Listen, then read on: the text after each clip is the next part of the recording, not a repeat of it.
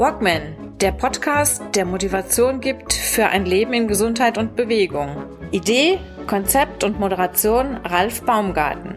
Der Journalist, Trainer und Coach nimmt euch mit auf die Reise runter von der Couch hinein in ein gesundheitsbewusstes Leben in Bewegung.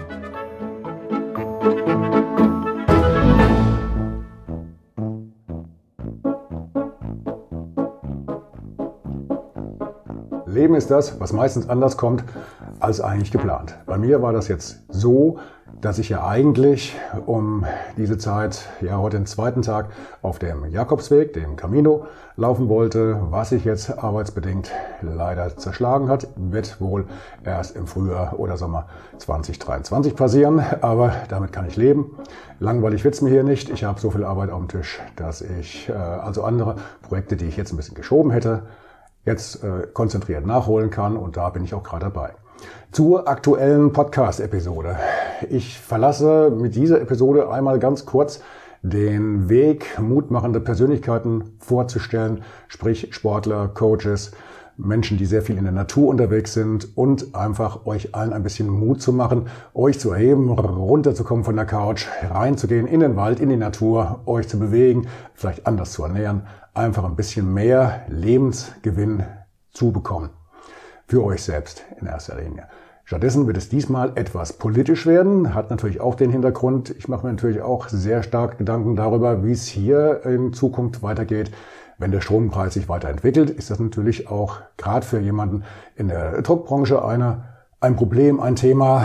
Bei uns gehen die Kosten momentan senkrecht durch die Decke, das schon seit einem Jahr und ein Ende ist nicht abzusehen. Also fast schon Eigennutz, auch mal mich mit zwei Experten an den Tisch zu setzen und einfach mal der Frage nachzugehen, wohin geht die Reise, was kommt auf uns zu und wie können wir uns eventuell als normale Bürger, Bürgerinnen ähm, wappnen, damit es nicht ganz so knüppeldick kommt.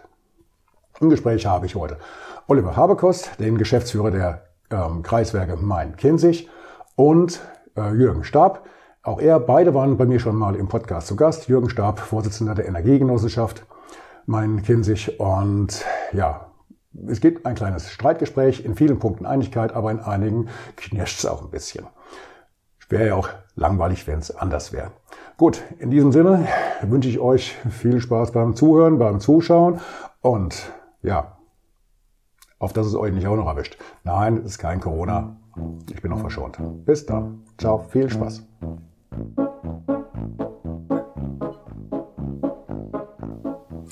Der Winter kommt. Winter is coming. Und in Deutschland ist die Diskussion laut, ob wir jetzt eine Energiekrise haben, eine Energiekrise bekommen. Und ja, mit diesem Thema möchten wir uns heute ein bisschen auseinandersetzen. Ich habe heute als Gesprächspartner bei mir zu Gast Oliver Habekost, Geschäftsführer seines Zeichens der Kreiswerke Main-Kinzig GmbH. Alternative Energien sind für die Kreiswerke ja auch schon seit Jahren ein ähm, Thema, ein Schwerpunktthema. Ähm, du bist auch Geschäftsführer diverser oder Teilgeschäftsführer diverser Tochtergesellschaften der Kreiswerke. Des Weiteren habe ich heute mit als Gast Jürgen Stab, 55, achso genau, Oliver Habekost, 45, Jürgen Stab, 55, Diplom, Volkswirt, Unternehmensberater, Buchautor und Vorstand der Energiegenossenschaft Main-Kinzigtal ja, sowie Vorstandsvorsitzender der LANEC Hessen, ein Verband von 33 Energiegenossenschaften in Hessen. LANEC steht für, Jürgen? Das ist das Landesnetzwerk äh, Energiegenossenschaften. Okay, prima. Der Verein und äh, sind also 33 äh, von insgesamt roundabout 70 Energiegenossenschaften in Hessen sind dort äh, Okay, könntest du vielleicht ein ganz kleines bisschen näher ans Mikrofon kommen, weil man merkt das gleich, sobald du äh, zurückgehst Richtung deiner Bücher, dann wird's hier ein bisschen leiser, was hier noch ankommt. Du hast auch ein Buch geschrieben, das hat mir vor einiger Zeit hier auch mal vorgestellt, hier im Podcast. War übrigens jetzt lange, lange, lange Zeit äh, die Nummer eins von, von äh, was die, die Hörer- und Zuschauergunst anging. Hast ja wirklich alle Rekorde gebrochen. Nochmal herzlichen Dank und äh, Glückwunsch. Gut, kommen wir ganz kurz zum Thema. Wie sieht's denn hier im Main-Kinzig-Kreis aus? Haben wir denn was zu befürchten? Meine Stimme ist belegt, das ist aber jetzt kein äh, schlechtes äh, oder kein Vorzeichen für das, was im Winter auf uns zukommt. Wo, mit, wem fangen wir an? Oliver, du vielleicht als Erster, als der Mann vor Ort, der hier für den Main-Kinzig-Kreis so ein bisschen maßgeblich zuständig ist, was die Entwicklung angeht oder zumindest Bescheid weiß, wo die Richtung, der, wo, wo die, die Reise hingeht, in welche Richtung. Hallo. Dann würde ich äh, den Ball mal aufnehmen, lieber Ralf. Erstmal herzlichen Dank für die Einladung. Ähm, ich glaube, wir müssen das Thema auch ein Stück weit differenzieren. Also ähm, du hast mich jetzt eingeladen als Geschäftsführer der Kreiswerke Main-Kinzig. Deswegen kann ich eigentlich nur die Stromseite ähm, an dieser Stelle bespielen. Die äh, Wärmeseite, zumindest das, was äh, die Gaswärmeseite anbetrifft, das wäre dann der Kollege der Main-Kinzig Gas, die ja eine Beteiligung der Kreiswerke ist, aber sage ich mal, eigenständiges Geschäft. Mhm. Ähm, Deswegen kann ich zu der Gasseite äh, relativ wenig sagen. Und was die Stromseite anbetrifft, macht mir momentan eher ein wenig Sorge, dass wir, äh, wir haben nicht äh, zu wenig Strom aktuell, sondern ich habe eher das äh, Problem oder wir haben alle gemeinsam das Problem, dass die Preise extrem in die Höhe geschnellt sind. Ähm, über die Gründe, glaube ich, ist in den letzten Tagen und Wochen ja auch schon viel berichtet worden über den Merit Order Effekt und äh, andere Herausforderungen.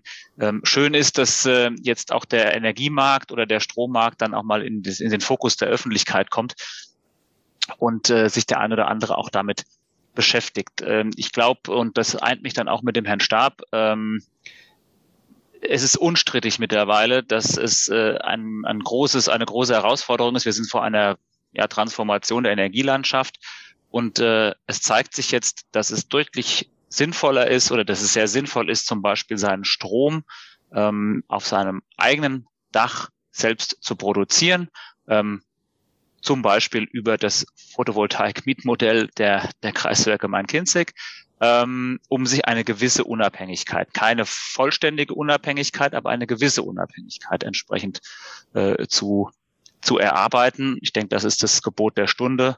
Und auch das eigentlich mit dem Herrn Stab, weil ich glaube, wir sind beide Verfechter der dezentralen Energieerzeugung. Und äh, ja, will jetzt nicht sagen, dass uns diese Position jetzt, die wir in den vergangenen Jahren schon immer auch äh, vertreten haben, ein Stück weit jetzt recht gibt. Aber da kommen wir vielleicht im Laufe des Gesprächs nochmal zu. Okay. Äh, vielleicht eine Ergänzung noch, was ich, wovor ich Sorge habe, ist eben, dass ähm, aufgrund der, der Informationen in Medien etc., ähm, ich habe mich letztens mit einem Unternehmer unterhalten, der ähm, ähm, eine große Anzahl an Heizlüftern verkauft hat, äh, weil scheinbar die, äh, die Sorge äh, besteht, dass eben, wenn, wenn Gaslieferungen ausbleiben, dass man das Ganze dann eben äh, über Strom ähm, ja, ersetzen kann und dann eben seinen Heizlüfter zu Hause anwirft. Und das wäre allerdings äh, wirklich eine Herausforderung dann auch für die entsprechenden Netze, wenn das großflächig ähm, im Main-Kinzig-Kreis oder darüber hinaus praktiziert werden würde. Gut, ähm, du hast gesagt, ihr habt ja einen, einen gemeinsamen Nenner. Der gemeinsame Nenner heißt ja ähm, selbst Strom produzieren, beziehungsweise mit, mit größeren und kleineren Anlagen, die einen zu Hause auf dem Dach oder auf dem Balkon die anderen irgendwo verteilt in ja, auf, den, auf den Bergen, auf den Flächen, überall dort, wo zum Beispiel jetzt die Windkraft hinkommt.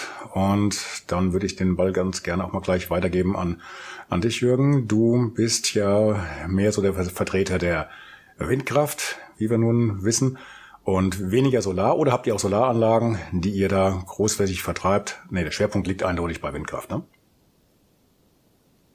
Ja, derzeit ist es äh, tatsächlich so. Also wir haben 69 Prozent unserer Stromerzeugung äh, über die Windkraft generiert und 31 Prozent über PV. Das war also dieses Verhältnis war äh, durchaus noch extremer, als wir diese große PV-Anlage noch nicht erworben hatten. 2016 hatten wir, ich würde sagen, 95 Prozent Wind und 5 Prozent PV. Ja. Ganz, ganz, ganz kurz, diese, ja. diese große äh, PV-Anlage, wo steht die? Die steht in Mecklenburg-Vorpommern und in Brandenburg. Mhm. Das sind also mehrere Standorte und die sind zusammengeführt, ist die viertgrößte Dachanlage Deutschlands. Äh, die haben wir mehrheitlich erworben im, im Jahr 2016. Also wir, wir ist die Energiegenossenschaft und äh, die hat ja eine ganze Menge Mitglieder. Wie viele Mitglieder sind das? Ja, wir haben jetzt äh, 408 Mitglieder und äh, ich habe also in den letzten Monaten habe ich über 100 Mitglieder aufgenommen, aber zu jeweils nur 10 Anteilen, also 1000 Euro. Das hat damit zu tun, dass wir äh, derzeit äh, keine Projekte haben. Äh, wir haben viele Gespräche geführt. Äh, ich habe das, glaube ich, auch im letzten Podcast schon erzählt. Äh, wir sind also in vielen sagen wir mal, Themen unterwegs. Äh, Windkraft, PV, auch Nahwärme ist von Interesse. Aber ähm, nach wie vor ist es so, dass wir nichts Konkretes haben, so dass ich also wirklich, äh, wie, wie man es in der Kirche sagen würde, äh, ja, den Klingelbeutel rumgeben könnte äh, und äh, zum Spenden aufrufe. Ähm, es ist also so, äh, dass wir ja jedes Jahr auch fünf Prozent kleiner werden äh, durch die Abschreibungsraten. Also es wird über, äh, auch unsere Windräder werden über 20 Jahre abgeschrieben. Ich habe das äh, beantragt beim Finanzamt. Äh, normalerweise sind 16 Jahre äh, Pflicht. Wir wollen das halt länger strecken, deswegen haben wir das so gemacht. Aber äh, Ralf, du hattest eingangs gefragt äh, zur Energiekrise, wie wir das sehen. Ähm, ich sehe hier auch keine Energiekrise auf uns zukommen, sondern die äh, Energiepreise. Das möchte ich aber gerne auch äh, differenzieren, die Preise entsprechen dem, was sie halt auch, äh, sagen wir mal, umwelttechnisch verursachen. Äh, die fossilen Energien sind nach wie vor umweltschädlich. Sie sind, äh, haben eine sehr hohe, sehr hohen CO2-Output. Und daher plädiere ich schon dafür, dass man dieses Gut rarer macht. Also ich, als Volkswirt kann ich das nur unterstützen. Äh, auf der anderen Seite muss man natürlich das Ganze sozial abfedern. Das heißt, die Unternehmen müssen, äh, den Unternehmen muss da entsprechend unter die Arme gegriffen werden. Äh, wir äh, sind halt nun mal ein Industrieland. Wir können es uns nicht leisten, äh, komplett zu deindustrialisieren. Ähm, auf der anderen Seite ähm, müssen wir auch äh, im sozialen Bereich, also sozial schwache Haushalte müssen unterstützt werden. Aber ich bin nicht davor, da, dafür äh, zu gewinnen, die Preise zu senken. Die Preise, lassen wir die Preise gerne hoch äh, und federn wir das sozial ab. Die Preise äh, sind teilweise irrational hoch. Ich gebe zu, da gibt es natürlich auch in Zukunft äh, Geltungsmöglichkeiten und äh, sehe das auch teilweise als Übertreibung. Äh, es hat mit dem Merit-Order-System zu tun. Äh, Herr Habekost hat es äh, auch angeführt. Vielleicht sollten wir da noch so ein, zwei Sätze zum Merit-Order-System verlieren. Nicht jeder oder nicht jedem ist das bekannt, wie das funktioniert. Das heißt, das jeweils teuerste Kraftwerk oder die, die teuerste Energie gibt quasi den Strompreis vor und derzeit haben wir halt eine Knappheit im Gasbereich, der dazu führt, äh, dass die Gaskraftwerke hier den Strompreis bestimmen weitestgehend und wir, wir betreiben unsere Anlagen mit ja, die beiden Windräder mit 9 Cent und die PV-Anlagen mit durchschnittlich, sag mal, ich habe es nicht ausgerechnet, vielleicht 20, 25 Cent. Wir brauchen diese hohen Strompreise gar nicht die sind gar nicht nötig. Also wir können viel billiger liefern und äh, wir äh, werden sicherlich auch, dafür wird wahrscheinlich die Politik sorgen, das wird wahrscheinlich auch abgeschöpft werden in nächster Zeit. Äh, man wird also uns hier auch diese Gelder wieder wegnehmen, was ich teilweise auch für fair halte. Da muss ich ganz ehrlich sein. Äh, diese irrationalen Übertreibungen sind für uns nicht nötig. Wir brauchen das nicht. Wir wollen eine solide Rendite ausschütten und äh, bisher haben wir das jedes Jahr auch getan, seit 2010, ähm, respektive 2011, 2010 war ein Rumpfgeschäftsjahr, haben jedes Jahr eine kleine Rendite ausgeschüttet und brauchen eigentlich diese Übertreibung nicht am Markt.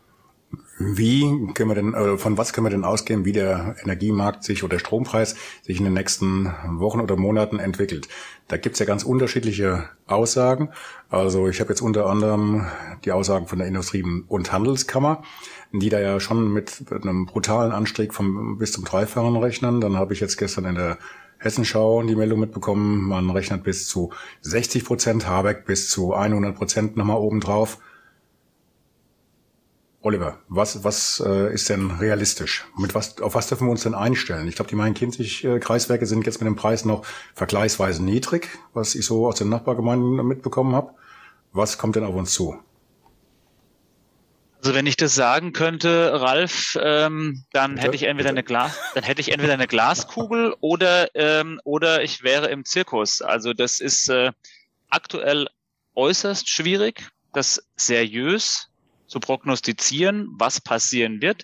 Ähm, hängt ein Stück weit auch damit zusammen, dass was, äh, was der Herr Stab eben auch schon angesprochen hat. Wir sehen zum Teil an den an der Börse und Strom ist ein Handelsgut.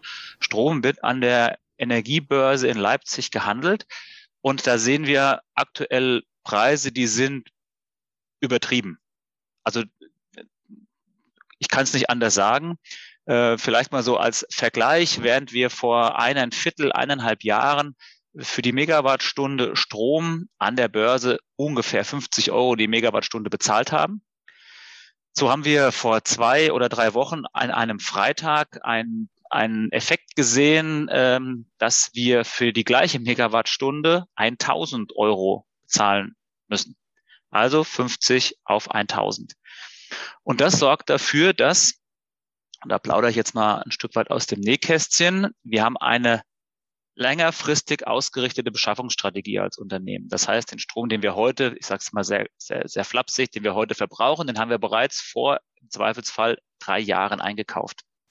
Das heißt, wir haben eine, eine, eine, eine solche Strategie, dass wir uns längerfristig eben mit entsprechenden Strommengen an der Börse eindecken. Ähm, man bleibt aber immer einen gewissen Prozentsatz, bleibt man in der Börsensprache short. Und diesen kaufst du dann zu dem Marktpreis. Und wenn der Marktpreis extrem hoch ist und dann du einkaufen musst, dann hast du natürlich dann auch, dann verschiebt sich ein Stück weit dein Portfolio. Ja, also dann äh, sind Gesetzmäßigkeiten, die die vergangenen 20 Jahre gegolten haben, die, die gelten jetzt nichts mehr.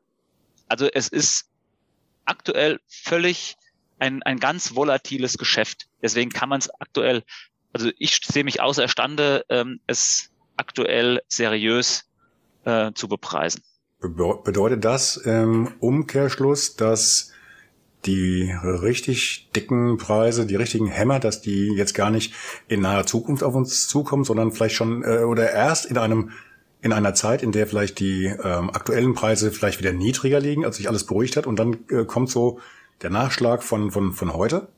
Das kann man, das kann man so nicht genau sagen, Ralf, weil das äh, hängt auch ein Stückchen zusammen, ob du, äh, äh, was für ein Kunde du bist wenn du ein Kleinkunde bist, sage ich mal, so wie wir als Privatpersonen, sage ich mal, dreieinhalbtausend Kilowattstunden im Jahr ungefähr verbrauchen, oder ob ich ein Großverbraucher bin. Das, was ich eben gesagt habe, das gilt für unser Kleinkundenportfolio. Ja? Für die Großkunden ist es so, da kaufst du direkt die Menge, die der Kunde benötigt, an der Börse ein. Da gibt es keine langfristige Einkaufsstrategie in dem Moment. Ja, du, du deckst den Kunden direkt äh, mit Strom ein. Und wenn der Strompreis hoch ist, dann hast du hohe Preise. Also natürlich wird der, ich glaube, ähm, das kann man, das kann man zumindest seriös sagen, der Preis der oder der günstige Strompreis der vergangenen Jahre, der wird sich ein Stück weit, davon werden wir uns ein Stück weit verabschieden müssen. Also der Strompreis an sich wird steigen das ist, wenn man, wenn man dann auf der anderen Seite hergeht und Strom einspart oder sich eben auch Gedanken macht äh, über das, was, äh, was wir vorhin zu Beginn angefangen haben, eben seinen Strom auch ein Stück weit selbst zu produzieren, ist es eigentlich gar nicht so dramatisch. Ähm, pflicht aber auch dem Herrn Stab bei. Ähm, das, was wir momentan auch sehen bei den erneuerbaren Energien, das sind auch zum Teil übertriebene Preise, die wir so als Betreiber von sowohl Windkraft als auch PV-Anlagen äh, oder PV-Freiflächenanlagen so gar nicht brauchen, weil die Erneuerbaren sind nun mal nachweislich auch die günstigste Form der Energieerzeugung. Das, äh, das streitet, glaube ich, mittlerweile auch gar keiner mehr ab oder nur sehr, sehr äh, verbohrte Menschen. Aber ansonsten, das ist einfach Fakt. Wind und Strom, ähm, Entschuldigung, Wind und PV sind die günstigsten Energiequellen. Und deswegen kann man das auch nicht äh, auf deine Frage, ob, der, ob das dicke Ende quasi erst in einigen Jahren kommt. Ähm, das hängt immer davon ab, was bist du für ein Kunde, was hast du für ein Einkaufsverhalten, ähm, wie, wie müssen wir dir den Strom beistellen. Aber Strom wird teurer werden. Wir müssen mit der Ressource ähm, auch anders umgehen. Und ich glaube, da ist jetzt die richtige Zeit dazu, ähm, beziehungsweise vielleicht sind wir auch schon ein bisschen über diesen Zeitraum hinaus. Wir hätten uns das alle vielleicht auch früher ein bisschen überlegen müssen. Aha. Durch die eine, du hast von eine, eine Bemerkung gemacht, ähm, dass zum Beispiel momentan diese, äh, dieser Kauf, dieser, dieser Run auf die, auf die Heizlüfter so, so brutal ist. Das habe ich ja auch schon gehört. Bundesweit, die Leute kaufen Heizlüfter, als ob es, ähm, keine Ahnung, als ob das die, die Lösung der ganzen Probleme wäre.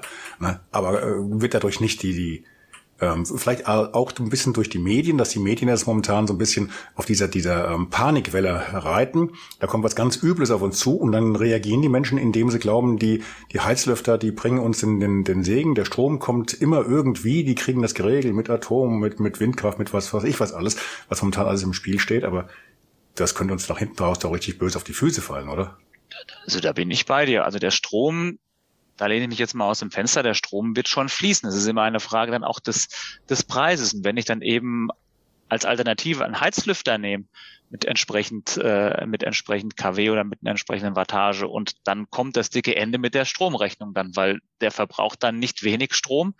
Ähm, insofern, ja, dickes Ende. Also ich, ich habe das auch nur, also von einem der solche Heizlüfter verkauft, gehört. Der sagte mir, es gibt einen entsprechenden Run. Aber ich bin bei dir. Das ist natürlich auch ein Stück weit getrieben äh, durch Berichterstattung. Also das ist zumindest äh, äh, meine Wahrnehmung. Und da können wir vielleicht einen kurzen Switch machen in Richtung äh, Berichterstattung äh, während äh, während äh, auch einer einer der ersten Hochphasen der Corona-Pandemie. Ähm, immer das, was in den Medien als rares Gut dargestellt worden ist, das hat man an der Ladenkasse dann gesehen, da gab es dann einen Run drauf. Also da war es die Nudeln, dann war es das Öl, dann war es äh, was auch immer, ja, aber Toiletten, Toilettenpapier. Toilettenpapier, danke, ja, schönes Beispiel, ja. Ähm, und das wurde dann entsprechend ja teurer oder ähm, also eigentlich völlig irrational. Aber da wird der Herr Stab als als Volkswirt vielleicht auch noch was dazu sagen können. Aber das ist äh, das ist nicht immer rational, was da passiert. Mhm. Wie sieht's denn im Winter aus mit der Produktion von Windkraft? Ist denn, gibt's da einen Unterschied? Sommer, Winter? Ja, absolut. Also die, die Windkraft und die, und die Sonnenenergie ergänzen sich hervorragend. Äh, es ist tatsächlich so. Wir haben im Winter haben wir viel Wind äh, und wenig Sonne und im Sommer haben wir viel Sonne und wenig Wind und dann kommt noch eine Komponente dazu, die wir beobachtet haben. Das heißt, wenn man ein äh, sehr schlechtes Sonnenjahr hat, viel Regen, irgendwie verteilt, äh, viele stürmische Tage, äh, dann haben wir dann auch entsprechend äh, mehr Wind und äh, umgekehrt ist es genauso. Wenn man eine sehr heiße Zeit hat, äh, über den Sommer sind die Windräder sowieso nicht so stark äh, aktiv, ähm, dann führt es auch dazu, dass man hier äh, eine entsprechende ja, Veränderung auch äh, bei der anderen Energieform hat. Also das heißt, ähm, monatsweise könnte man mit dem richtigen äh, Wind- und Sonnenmix, könnte man fast eine gerade Linie erzeugen. Da hat man natürlich viele, viele Bewegungen. Das ist klar. Strom wird äh, sehr kurzfristig äh, gebraucht und auch gehandelt und auch eingesetzt. Aber es ist tatsächlich so, äh, mit einem Mix von 40-60, das hat das Fraunhofer Institut mal ausgerechnet, 60 Prozent Wind, 40 Prozent Sonne. Wir haben das ungefähr nachgebildet mit unserer Energiegenossenschaft. Wir haben immer noch ein bisschen eine Überlast im Bereich Wind ähm, kann man dafür sorgen, dass man so eine Art, ja, wenn man sich die Monatsbuckel äh, äh, dann anschaut, also auf Monats, äh, Monate ausgelegt, äh, kommt man dann tatsächlich auf so eine Art Grundlast in Anführungsstrichen. Natürlich ist das noch lange keine Grundlast, äh, aber es ist so,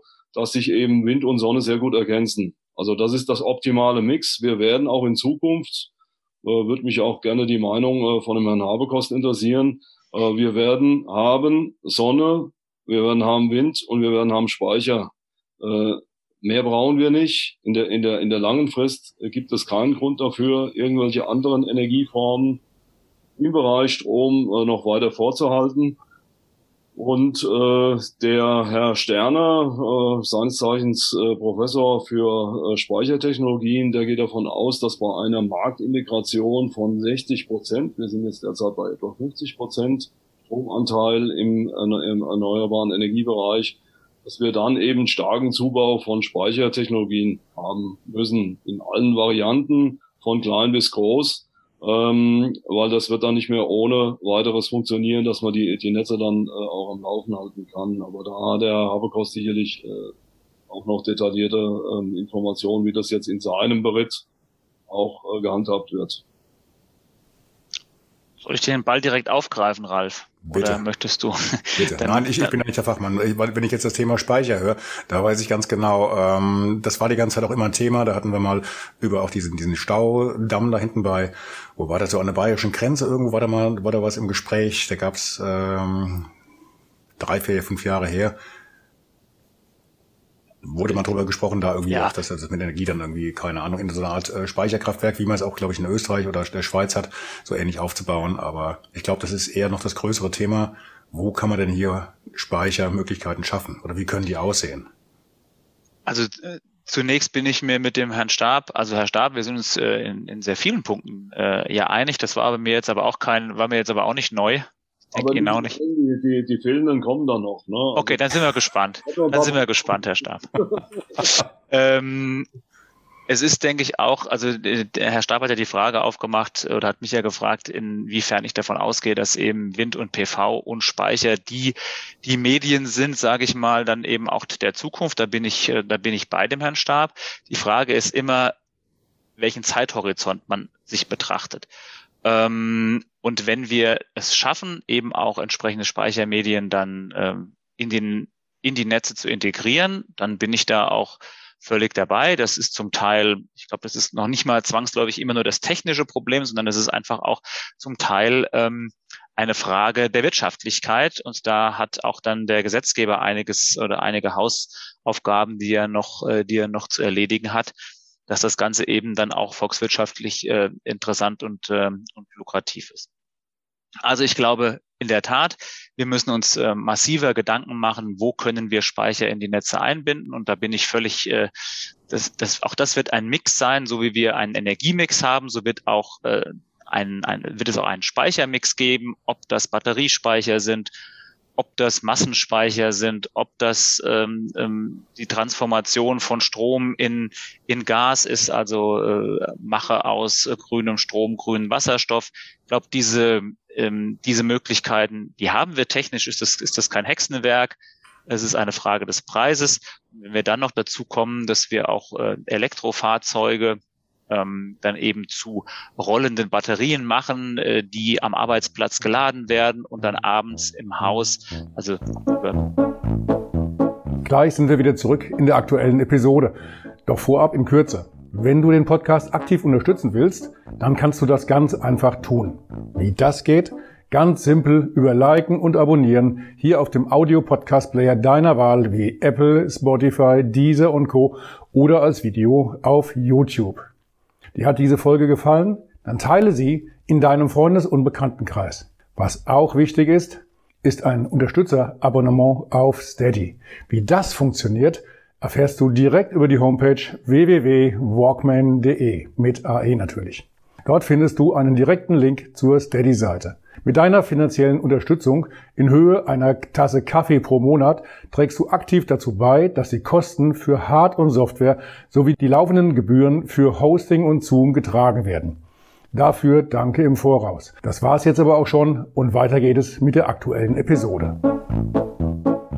Wenn wir dann noch dazu kommen, dass wir auch äh, Elektrofahrzeuge ähm, dann eben zu rollenden Batterien machen, äh, die am Arbeitsplatz geladen werden und dann abends im Haus, also über bivalentes Laden, im Endeffekt dann abends im Haus als fahrende Batterie ähm, angesteckt werden, wieder, also angedockt werden an die Wallbox und dann aus diesem mit einem Teil dieses Stroms dann eben äh, zu Hause gekocht wird, dann sind wir einen ganzen Schritt weiter das mit den, mit den Autos, die Autos als äh, praktisch Zwischenspeicher zu nutzen.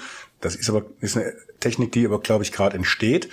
Dies aber, korrigiere mich bitte, momentan nur bei VW gibt oder gibt es da schon weitere Anbieter? Also ich kenne es nur von VW und äh, von anderen Anbietern habe ich gehört, die würden dann noch so ein bisschen hinterherhinken. Die würden das hingegen schon anbieten. Das kann ich dir gar nicht genau beantworten, ob das jetzt nur VW ist. Also ähm, mir ist im Endeffekt die Technik dahinter. Das ist, das ist für mich das Wichtige. Ähm, wenn uns das gelingt, das in die Breite auszurollen, dann, ähm, dann ist das auch nochmal, ich will nicht sagen, es ist kein Game Changer, aber es ist auf jeden Fall ein weiterer guter Beitrag, hier ähm, ähm, ja, ein weiteres Speicherfeld aufzumachen. Ich sehe es also ähnlich. Ähm, es ist tatsächlich so, dass wir die die Speicher in den, in den Fahrzeugen äh, sehr gut nutzen können. Und es gibt also auch schon Bemühungen und auch Überlegungen zu einer sogenannten Second Life äh, ähm, Nutzung. Das heißt, wir haben derzeit haben wir die Situation, dass eben die meisten ähm, Speicher in Autos eingebaut werden und deswegen die Autospeicher wesentlich äh, günstiger sind als die äh, Heimspeicher. Und äh, wenn man es schafft, also äh, Autospeicher, die vielleicht nur noch 80 Prozent äh, ihrer Leistung bringen, äh, eben in äh, zu Hause zu verbauen in, in Form einer Second Life Nutzung, dann äh, ist da auch vieles gewonnen. Äh, das äh, hat man früher schon in den Entwicklungsländern, äh, kennt man das so ein bisschen in Afrika, da nehmen die die äh, Lkw-Batterien und stellen die in den, in den Keller und äh, da äh, versorgen die sich damit mit Strom. Ähm, das ist natürlich, sagen wir mal, alles auch eine Frage des, des Recyclings. Äh, nach dem Second Life äh, soll ja auch vielleicht noch ein Third Life kommen. Ähm, das weiß man noch nicht so genau, wie man das handeln kann. Also meine Information ist die, dass man da also sehr eifrig dran forscht. Es gibt im in, in Karl äh, Kund, äh, beziehungsweise am, in Karl am Main, glaube ich, äh, gibt es ein Unternehmen, das äh, sich mit ähm, auch äh, biologisch äh, betriebenen Speichern beschäftigt und da auch also inter interessante Lösungen hat. Man muss halt weg von der Lithium-Ionen-Technologie meiner Ansicht nach oder man sollte also zumindest versuchen, auch äh, die entsprechenden Materialien zu minimieren und halt auch runterzufahren und äh, auch nach Alternativen zu suchen. Es gibt ganz, ganz einfache Dinge. Es gibt Eisenspeicher mittlerweile. Da werden also die, wird äh, der entsprechend der, ein, ein Eisenblock aufgewärmt, aufgeheizt äh, oder auch Betonspeicher, Sandspeicher, äh, man äh, experimentiert damit mit allen möglichen Arten von Speichertechnologien.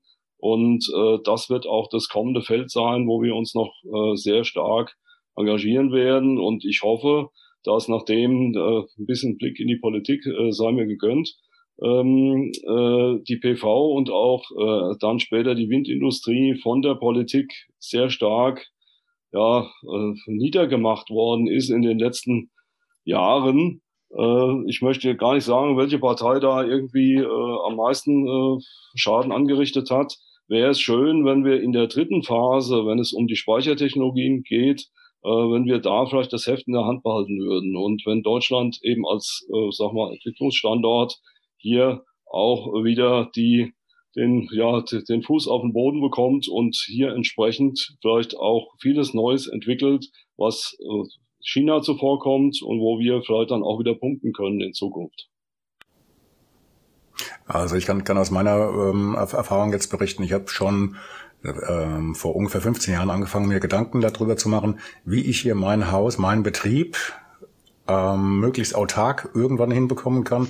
Habe dann also schon früh ähm, mich schlau gemacht zum Thema ähm, Solarkraft natürlich, Photovoltaikanlagen als auch zu, zur Windkraft. Ich hatte mir sogar mal so ein, bei, bei, bei eBay, darf ich jetzt gar nicht laut sagen, so ein kleines, so ein, so ein kleines Aggregat für, für so ein Mini-Windkraftrad, äh, was dann bei mir auf die Gartenhütte gekommen wäre, gekauft.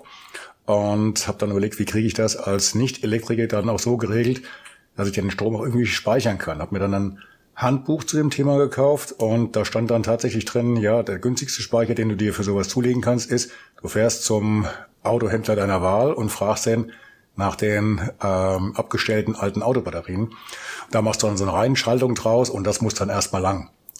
Habe ich natürlich nicht gemacht. Ich habe das jetzt einem Elektriker ähm, erzählt, der auch sich ein bisschen auskennt mit Photovoltaik. Der hat einen Lachkrampf gekriegt, ähm, von dem er sich, glaube ich, noch nicht erholt hat. Aber gut, dann habe ich mal versucht, mein, mein Dach, ich habe ja ein Haus mit relativ großem Dach hier, ähm, auch mal mit Windkraft zu, Quatsch, mit Windkraft, mit Solaranlagen zu bestücken. Habe mir erstmal ausrechnen lassen, was hier drauf käme. Das waren immerhin, weil halt große Fläche und günstig gelegen, knapp 20 Kilo, äh, was ist Kilo, Kilowatt, die da, die da runterkommen bei, bei äh, ich glaube, Spitzenleistung. Und ähm, das haben meiner Bank vorgelegt, aber die Banken, die haben die ganze Zeit eine Politik gefahren, jetzt natürlich noch mehr. Das heißt, du musstest das Geld praktisch für so eine Anlage komplett mitbringen und dann sind sie dir auch ein bisschen entgegengekommen. Aber das war natürlich dann, das ist natürlich schon erstmal eine Hausnummer, die du da stemmen musst. Auch wenn es jetzt noch, auch bei 10 Kilowatt oder ähnliches. Ja, also große Unterstützung gab es da nicht. Wobei man auch, glaube ich, dazu sagen muss, bei diesen, bei diesen ganzen Förderungen und so weiter, da war es ja bis vor wenigen Jahren auch so, dass wir noch die Altlasten zu tragen hatten aus dem Dritten Reich mit den Reichsenergiegesetzen. Die hießen ja, oder die gingen ja, glaube ich, in die Richtung, dass ähm, kleine Energieanlagen, wie jetzt meinetwegen in den 30ern, 40ern des vorigen Jahrhunderts, da gab es so kleine ähm, Wasserkraftwerke und, und ähnliches, kleine Windmühlen, die haben natürlich nicht viel produziert, aber das war halt immer eine kleine Menge, die halt vor Ort produziert wurde. Und unter, also im Dritten Reich wurde halt dann dieser ganze Kram zusammengelegt und die Richtung ging dahin, große Anlagen, die von der Zentrale aus dann das Land oder die Stadt versorgen. Und das, ich glaube, die Reste dieses Energiegesetzes, die gab es ja noch bis auf jeden Fall noch, ich glaube Anfang 2000 ging, ging das noch. Da bin ich aber jetzt auch nicht ganz auf dem Laufenden.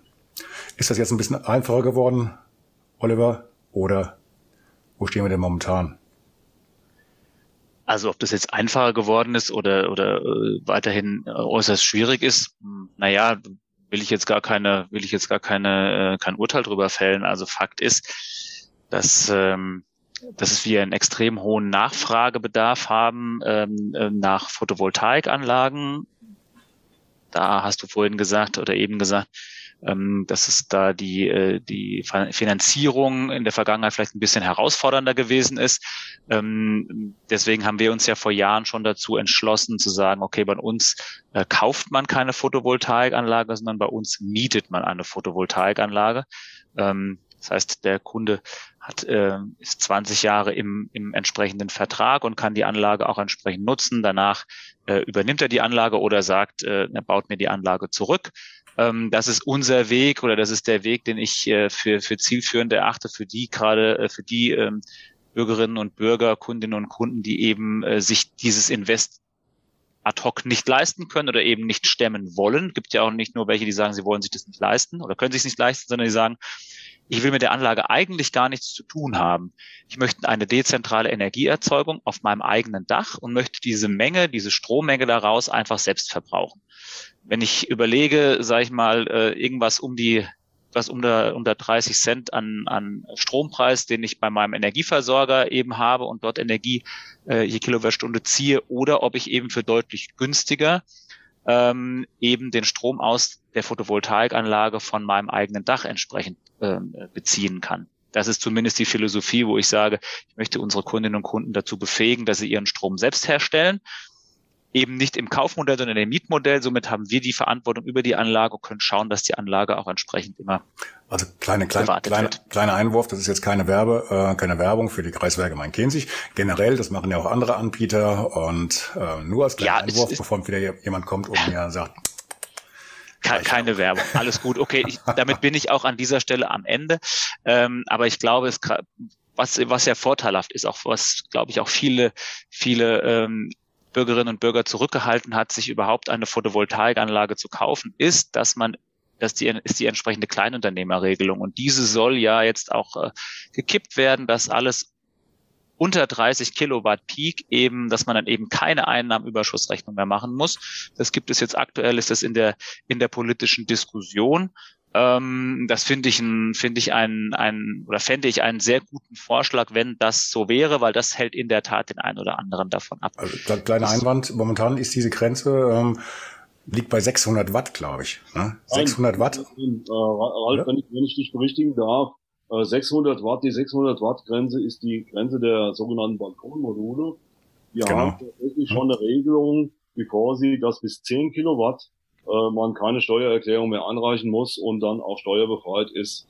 Äh, also, wenn die Anlage auf dem eigenen Dach installiert wurde. Meine Anlage beispielsweise ist auf dem Dach meiner Eltern installiert. Äh, die müsste ich, da könnte ich den Herrn Habekost das gleich fragen, ist ja in Ihrem Bericht, ist in Biber gemünzt. Also ich müsste die Anlage meinen Eltern schenken. Äh, das habe ich sowieso vor. Ähm, und dann würde das dann in den Besitz der Eltern gehen und äh, die müssten dann wahrscheinlich dann auch keine Steuererklärung mehr machen und müssten das dann eben entsprechend auch wieder ummelden äh, über das Marktstamm-Datenregister. sind ja ein paar administrative Dinge auch zu bewältigen. Aber ich wollte dich nicht unterbrechen, Ralf. Also das, das eine sind die Balkonmodule und das andere ist äh, die PV-Anlage auf dem Dach. Mhm. Aber gut, 30 Kilowatt ist ja schon mal ist ja eine, eine richtige Hausnummer. Ich meine, um 30 Kilowatt zu erzeugen, da brauchst du ja richtig viel Dach, oder? Naja, gut, also ich äh, baue jetzt gerade auch eine, eine neue PV-Anlage äh, auf dem Dach äh, und die hat 13 und damit wäre ich äh, im Endeffekt genau drüber. Und wenn du heute überlegst, dass du dann ähm, Äh, die neuen Häuser haben eine Wärmepumpe. Äh, die neuen Häuser äh, werden perspektivisch die Elektrofahrzeuge oder der Anteil der Elektrofahrzeuge wird deutlich steigen. Ähm, dann kommst du mit kleinen oder kleineren PV-Anlagen halt auch irgendwo an, an deine Grenzen, ja. Und wenn du die, wenn du die Fläche eben, eben auf dem Dach hast, das ist eine, hat eine vernünftige Ausrichtung, dann, dann sollst du das tun, äh, dann auch über die 10 Kilowatt Peak hinauszugehen. Nur dann hast, dann bist du halt momentan, wie der Herr Stabs richtigerweise gesagt hat, fällst du eben unter die Kleinunternehmerregelung oder dann kommst du rein, ja, wenn du über 10 Kilowatt Peak bist. Und dann, ähm, ja, das, das ist zumindest meine Wahrnehmung, das hat den einen oder anderen dann auch schon äh, davon nochmal abgehalten, zu sagen, okay, ach nee, ich habe da jetzt keine Lust drauf, dann hier mit Steuererklärung und Kipapo, das will ich nicht. Hm, aber das könnte sich, das könnte einen weiteren Schub in diese Richtung geben. Wobei ich bei aller Euphorie einfach nochmal, also noch zwei, sei mir gestattet, zwei Sachen nochmal, nochmal sagen möchte. Ich bin der festen Überzeugung, wir brauchen auch gerade im Bereich der alternativen und der regenerativen Energien brauchen wir deutlich mehr Fahrt, deutlich mehr Schub. Was ich aktuell allerdings sehe, ist, dass ähm, es eingebremst wird und da noch nicht mal so sehr das, was jetzt vielleicht jeder im Kopf hat, dass es äh, entsprechende Materialengpässe gibt, sondern ganz klassischerweise das Thema Fachkräfte. Ähm, die Energiewende in Deutschland wird im Zweifelsfall daran scheitern, dass wir nicht genügend Personen haben, die die Energiewende begleiten können und die entsprechenden ähm, Energien oder die Erzeugungsanlagen eben entsprechend errichten können. Das ist meine große Sorge, die ich momentan habe. Ähm, das ist das, was ich, äh, das, was ich im Markt sehe. Und im Übrigen äh, würde ich auch gerne, ähm, ich fahre auch ein Elektrofahrzeug, ein Vollstromer, aber ich bin auch der Überzeugung, wir müssen uns auch gut überlegen, wo ist der Strom, den ich einsetze, auch gut aufgehoben. Meines Erachtens nach ist der Strom, in Großfahrzeugen, zum Beispiel in großen Bussen oder großen LKWs, ist meines Erachtens nach ähm, der Strom nicht richtig aufgehoben. Da brauchen wir eine Alternative. Und für mich ähm, ist diese Alternative an der Stelle ist einfach der Wasserstoff. Ähm, und ich weiß nicht, wer, wer, wer die Anlage schon mal gesehen hat. Unten auf der A5 ist es, glaube ich, die äh, diese Stromabnehmer, die für einen wie so einen Oberleitungsbus gebaut wurden an der A5 ähm, für exakt eine Spedition. Und ich glaube, also ich persönlich bin der Auffassung, dass sich das äh, deutschlandweit so nicht umsetzen lassen wird. Man muss eben schauen, wo setze ich welchen, welchen, welchen Kraftstoff entsprechend ein ähm, und wo lasse ich es eben. Wo nehme ich eben diesen für eine andere Anwendung. Ganz das kurz. Wollte Ganz ich noch kurz. sagen. Das ist, das ist unterhalb von Darmstadt? Ja. Richtung Süden, ne? Genau, am, am Flughafen vorbei. Ja, ja, ja, okay, okay, kenne ich. Ja. ja. Ich würde ganz gerne noch was ergänzen äh, zu den Ausführungen von Herrn Habekost.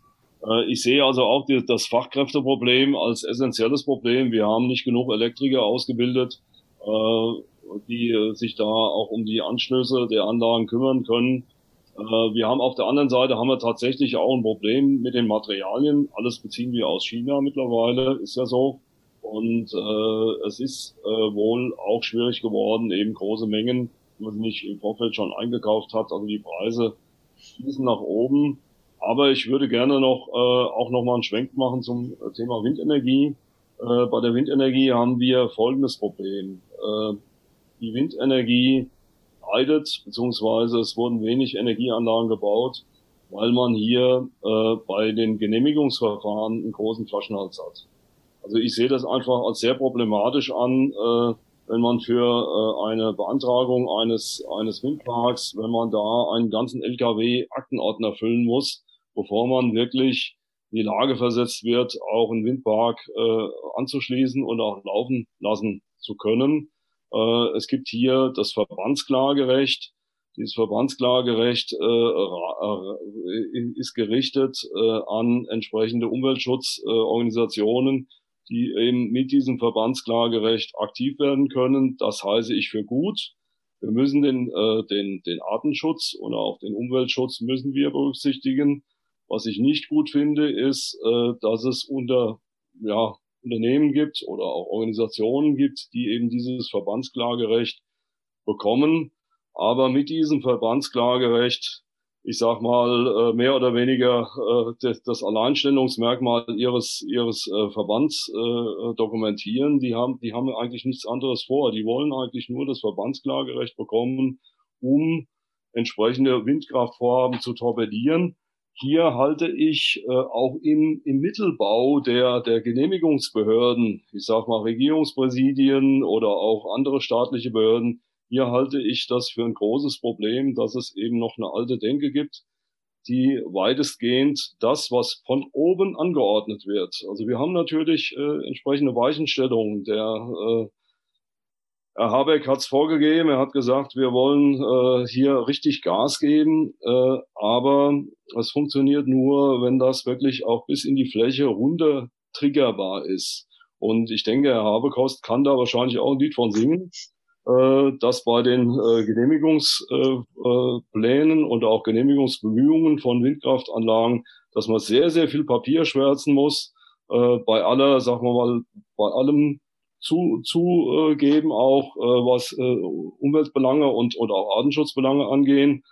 Aber ich halte das für überfrachtet. Das muss äh, beschleunigt werden, diese Prozesse müssen verschlankt werden und äh, es müssen auch entsprechend die in den Genehmigungsbehörden und in den Prüfbehörden muss hier neuer Wind herrschen, im wahrsten Sinne des Wortes, äh, der dafür sorgt, dass die, diese Verfahren beschleunigt werden. Das, das muss, es kann nicht sein, dass sechs bis acht Jahre ins Land gehen, bevor ein Windrad äh, aufgestellt werden kann. Das Aufstellen selbst ist nämlich da kein Problem mehr. Das geht innerhalb von wenigen Wochen. Gebe ich direkt so weiter, Oliver? Also habe ich nichts zu ergänzen. Hm. Der Herr Stab hat da äh, völlig recht. Also ähm, wir können es uns in Zukunft äh, nicht mehr erlauben, äh, sage ich mal, zwischen sechs und acht Jahren äh, zu warten, bis ein bis ein Windpark äh, gebaut werden kann. Äh, äh, hier in unseren äh, Breiten. Das ist einfach, das ist einfach viel zu lange. Man kann ähm, alles das, was heute schon notwendig ist dafür, ja, also ich sage jetzt gar nicht, dass man, dass man jetzt die, die Voraussetzungen schleifen sollte, das sage ich gar nicht, aber diese Voraussetzungen, die geschaffen werden, die sind dort, die werden dort in einem deutlich kürzeren Zeitraum geschaffen, äh, was dann eine solche Genehmigung entsprechend äh, lang langwierig macht. Das sind dann die entsprechenden Klageoptionen, das sind dann die entsprechenden Verzögerungstaktiken von, will auch gar nicht sagen, also von, von jedweder Stelle will ich jetzt gar keinen, will ich jetzt gar nichts dazu sagen. Aber ähm, das ist das, was auch ein Stück weit die Energiewende einfach auch äh, blockiert. Der Herr Stab hat ja auch vorhin gesagt, oder zumindest habe ich das irgendwie so äh, noch im Kopf gehabt, vielleicht hat er es bei einem anderen Vortrag mal äh, gesagt, äh, wie wenig Anlagen äh, im Endeffekt jetzt in den vergangenen Jahren auch überhaupt in Betrieb gegangen sind. Ja, ähm, in diesem Tempo, also ich, andersrum, es sind wenig Anlagen in Betrieb gegangen, es sind aber auch eigentlich fast mehr Anlagen außer Betrieb gegangen. Das heißt, äh, unter dem Strich haben wir keinen Zuwachs von erneuerbaren Energien, sondern wir haben eigentlich ein weniger an erneuerbaren Energien und das darf halt nicht weiter so passieren. Also da muss man jetzt entsprechend auch Gas geben, um diese Ziele auch zu erreichen. Und wie wichtig es ist, dass wir uns äh, entsprechend unabhängig machen, ähm, das glaube ich, das zeigen die letzten Tage, Wochen und Monate. Also, da, also wer das jetzt noch nicht verstanden hat, der keine Ahnung, was man da noch machen muss. Heißt das unterm Strich, dass äh, ihr beiden jetzt eigentlich so äh, die besten Brüder in Waffen seid, ihr auf derselben Seite der, der Front äh, steht? Oder gibt's da nicht auch noch die eine oder andere äh, Differenz zwischen demjenigen, der die äh, öffentliche Gesellschaft äh, vertritt und demjenigen, der von der privaten Seite drauf schaut? Ich würde jetzt mal ganz schnell reinkrätschen, weil ich weiß, was der Herr Staff sagen will, Herr Staff. Also ich glaube erstmal von der, von dem, von dem Gedanken her der dezentralen Energieerzeugung und von dem, dass wir einen weiteren Ausbau an erneuerbaren Energien brauchen. Ich glaube, da sind wir, da sind wir uns einig. Da können wir, da können wir den Haken dran machen. Was mir der Herr Stab immer wieder ins Stammbuch schreibt, ist, Herr Habekost, Sie müssen auch dran denken, dass wenn Sie solche Projekte realisieren, nehmen Sie die Bürgerschaft im Sinne Einbindung von Energiegenossenschaften mit. Zumindest das nehme ich wahr. Das ist das, was der Herr Stab mir immer in, ins Stammbuch schreibt. Für mich ist es so, dass ich zum einen da nicht unwillig bin und auch die Gesellschaften nicht unwillig sind. Ähm, wir verfolgen aktuell äh, aber vielleicht auch ein Stück weit einen, einen, einen anderen Weg. ohne den anderen zu verlassen oder ohne dass wir da vielleicht auch nicht zusammenkommen. Aber ich möchte den Strom am, am Ende des Tages, ich habe vorhin gesagt, wo die Strompreise aktuell hinlaufen und mein Ziel für die, für die Kreiswerke-Gruppe ist es, dass wir uns eben auch ein Stück weit unabhängiger machen vom vom Börsenzukauf. Das heißt, unsere Erzeugungsanlagen müssen in unser Portfolio rein. Ja, dass wir dann eben auch mit den, da waren wir uns auch einig und wir haben das auch am Anfang gesagt, dadurch, dass die erneuerbaren Energien günstige Gestehungskosten je Kilowattstunde haben, muss dieser Strom ins Portfolio des Unternehmens rein.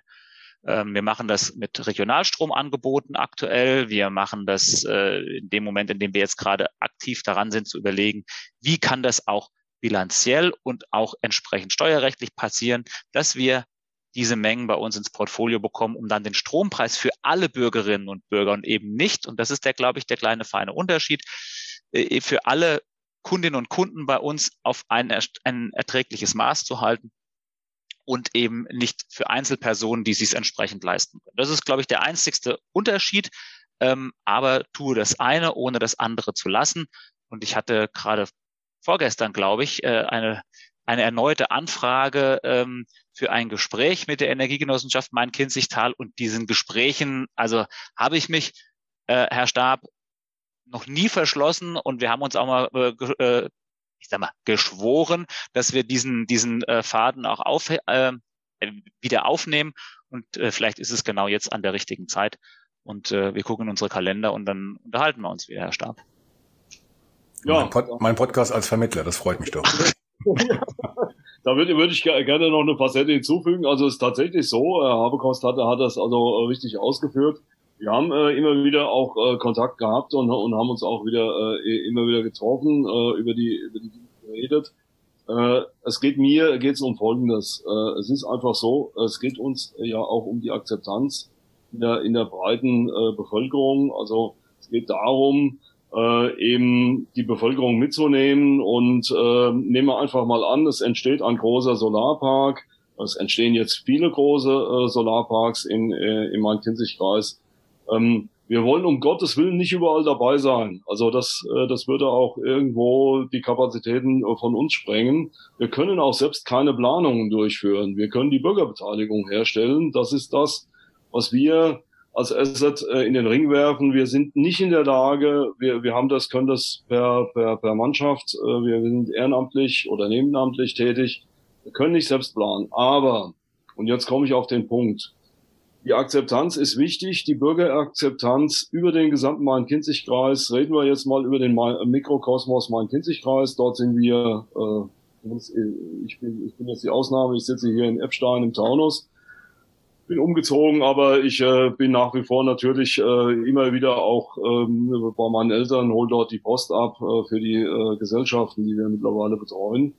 Ähm, und ja, die Le jungen Leute mit dem Kinderwagen laufen an dem großen Solarpark vorbei und äh, irgendwann in zwei oder drei Jahren oder auch in vier Jahren kommt der Frust hoch und dann sagen die sich, warum konnten wir unser Erspartes oder warum konnten wir nicht hier ein paar tausend Euro irgendwie einzahlen in diese, in diese Anlage? Ähm, äh, sie bringen Renditen, sie bringen auch feste äh, Renditen und auch garantierte, weitestgehend garantierte äh, Renditen. Man kann das ganz gut ausrechnen, was so die Sonne hergibt.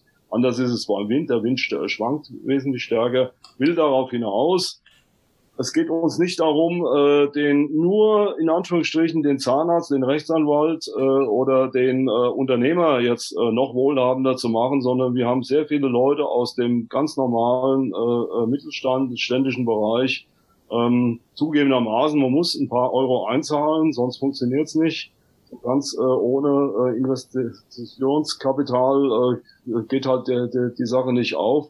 Aber ich plädiere dafür, äh, und das wäre halt auch so ja mein Plädoyer jetzt auch gegenüber dem Herrn Abekost. Hier äh, haben wir jetzt mal die Gelegenheit, auch wieder miteinander zu reden.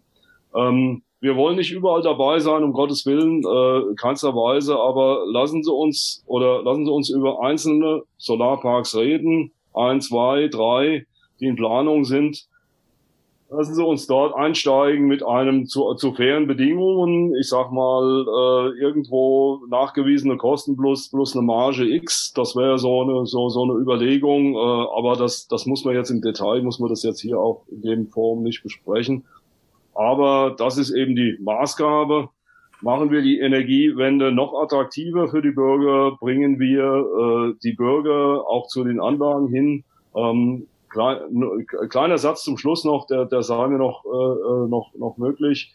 Ähm, als wir die, unser erstes Windrad, äh, die schöne Gela in Betrieb genommen haben, 2013, riefen uns in den ersten Tagen die Leute an, sagten, euer Windrad steht, ihr müsst euch mal drum kümmern.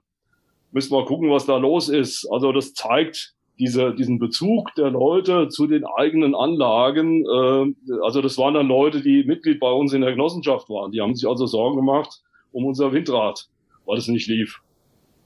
Nachdem wir dann erklärt haben, dass das meistens so ist, dass äh, Windräder auch mal stehen, äh, aus vielen Gründen heraus, äh, hat, hat man sich dann wieder beruhigt.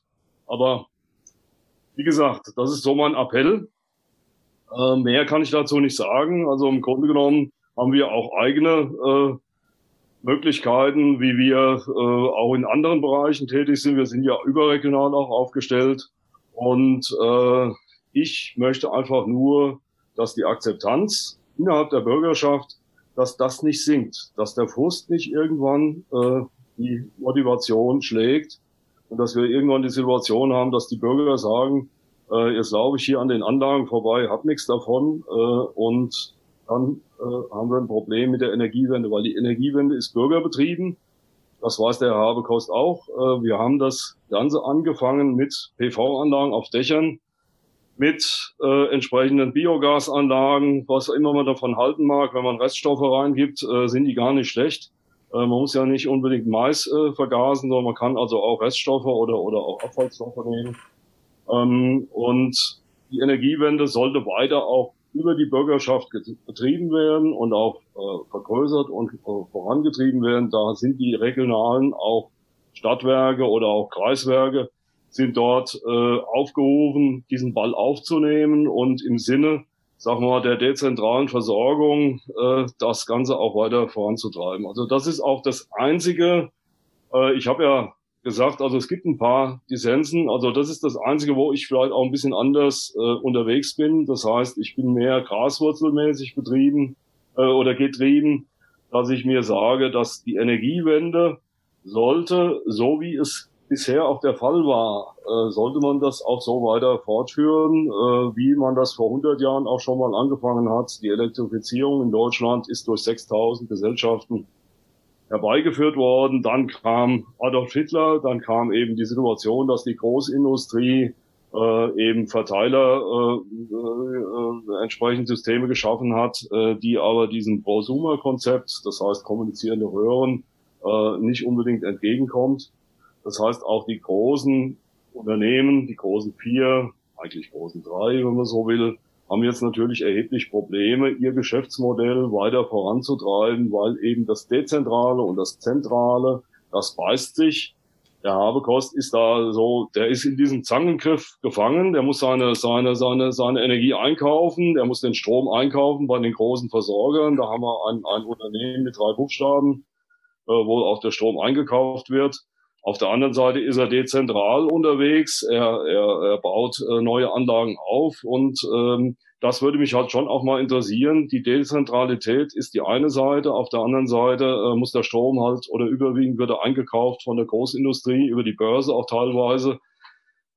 Ja, jetzt bin ich mit meinem Plädoyer am Ende. Also ich plädiere für mehr Bürgerbeteiligung auch im Kreis. Und äh, das ist auch der einzige Punkt, den ich mir hier notiert habe. Also von daher, ähm, ansonsten ähm, lassen Sie uns äh, die Energiewende ja weiter vorantreiben. Und äh, ich bin, also das ist mein Call to Action, äh, Ralf, den ich jetzt heute mit einbringe. Aber du hast bestimmt auch noch einen Call to Action. Ich glaube, wir lassen Oliver noch mal ganz kurz das auf die Punkte antworten. Das war doch ein bisschen mehr jetzt. Das, das, das, wäre, das wäre schön. Das wäre schön, dass ich noch mal ganz kurz was dazu sagen kann. In der Tat. Ähm, also die gute Nachricht ist ja, dass die Energiewende ähm, in der Bürgerschaft weiterhin eine entsprechende Akzeptanz hat. Und da sorgen wir als Kreiswerker eben auch dafür, zum Beispiel über das Thema Regionalstrom, weil da bin ich ein glühender Verfechter davon zu sagen, das, was äh, am Ende des Tages, wenn wir günstige oder bezahlbare Energie haben, die wir durch die entsprechenden ähm, Erzeugungsanlagen, alternativen Erzeugungsanlagen, regenerativen Erzeugungsanlagen produzieren können und dann in Produkte ummünzen, dann hilft uns das allen und eben nicht einigen wenigen. Das ist, das ist so mein, das ist so, das ist so mein Plädoyer. Ich möchte quasi gerne einen größeren Anteil an Personen äh, an der Energiewende teilhaben lassen als Einzelne. Aber das habe ich vorhin gesagt, tue das eine, ohne das andere zu lassen. Das heißt auch, Herr Stab, wir vereinbaren uns, ähm, dass wir auf jeden Fall den Gesprächsfaden wieder aufnehmen und dass wir auch genau über mögliche Bürgerbeteiligung eben sprechen, aber so an meinem Grund, an meiner Grundüberzeugung, da weiß ich nicht, was wir da noch alles machen müssen, dass ich da äh, hundertprozentig von weggehe. Das liegt vielleicht auch einfach in der, in der, in der DNA der, der Ralf Baumgarten, der, der, der, der grinst sich schon jetzt hier ein an dieser Stelle. Aber ähm, Ansonsten sind wir uns da einig. Und äh, mein Call to Action ist, es guckt mal jeder zu Hause, was er, was er auch noch tun kann. Ähm, den Werbeblock ähm, habe ich vorhin gebracht, äh, lieber Ralf Baumgarten. Ich lasse das jetzt auch an dieser Stelle sein. Ähm, und äh, ansonsten, ja, jetzt äh, machen wir eben was gemeinsam. Jetzt äh, gucken wir, dass wir die Energiewende weitertreiben und äh, dann ist es mir auch um die Versorgung nicht bange. Gut, ziehen wir mal ein ganz kurzes kleines, äh, eine kleine Bilanz. Das heißt, also wie die Preise sich entwickeln, wissen wir noch nicht. Es ist alles noch offen. Wie gesagt, wir können jetzt nicht äh, in der großen Glaskugel ähm, nachschauen, was da auf uns zukommt. Teurer wird's. Man kann, man hat jetzt eigentlich als Bürger so ein bisschen die die Qual der Wahl. Was mache ich? Freue ich mich auf höhere Energiepreise oder versuche ich da ein bisschen gegenzusteuern, indem ich vielleicht einerseits in meine ähm, Struktur hier vor Ort äh, investiere, also sag mein Haus vielleicht abdichte und gucke, dass ich vielleicht auch Solarenergie oder was Alternatives, gibt ja auch noch dann mit, mit, mit Tiefenwärme und was weiß ich was alles, ähm, da mich ein bisschen absichere, dass ich für den Fall der Fälle auch selbst ein bisschen Strom erzeuge oder mehr Strom erzeuge, vielleicht auch das Ganze nach ein paar Jahren dann bezahlt ist, sich amortisiert hat.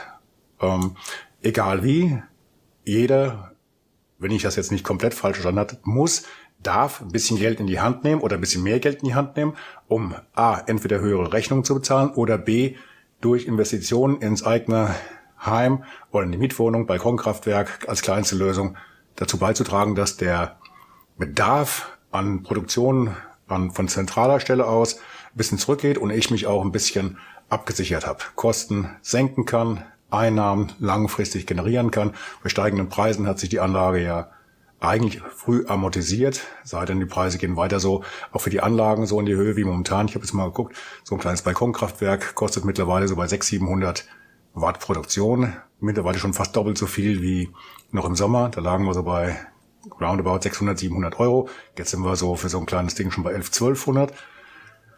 Tendenz weiterhin nach oben. Die Nachfrage ist ja ungebrochen groß.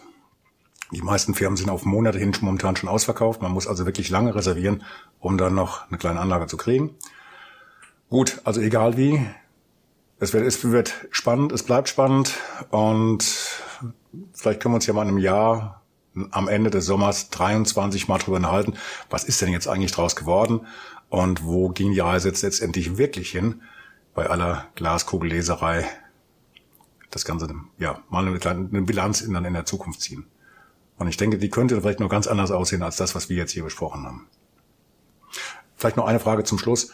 Oliver, was ähm, steht denn momentan so an größeren Objekten hier im Main-Kinzig-Kreis bei euch noch an? Wie viele Anlagen werden da noch geplant? Ihr habt jetzt was geplant hier an der Eiserne Handbahn zwischen Bad Orb, Biebergemünd und Wächtersbach.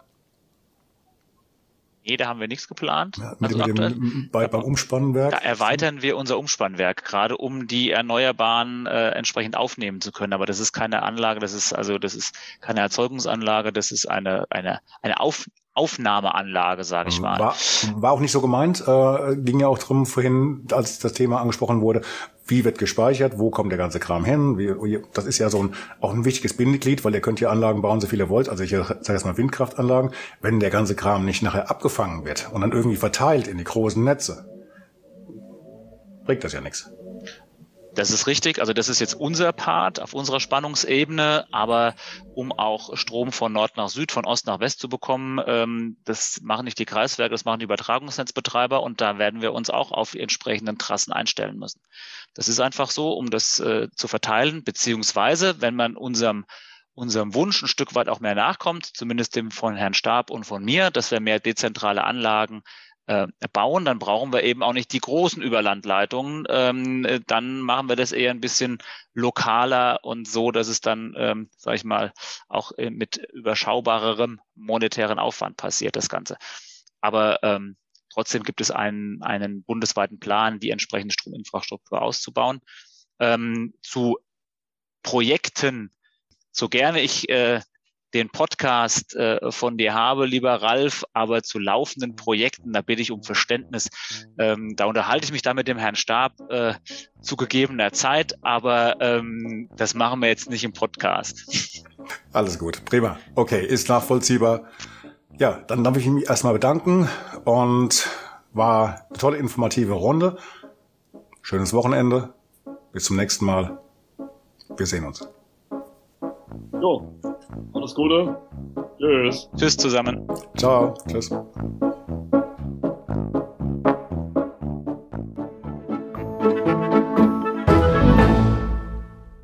Eine kurze Bitte zum Schluss. Hat dir diese Folge gefallen? Dann abonniere bitte meinen Podcast bei Apple, Spotify oder dem Anbieter deiner Wahl und hinterlasse mir nach Möglichkeit gerne eine 5-Sterne-Bewertung. Du möchtest mir einen Kommentar geben oder mich direkt kontaktieren? Dann tu dies über Facebook Messenger oder per E-Mail. Die Adressen findest du in den Show Notes. Ich danke dir fürs Zuhören. Bleib wach, gesund und aufmerksam. Bis zum nächsten Mal. Dein Ralf.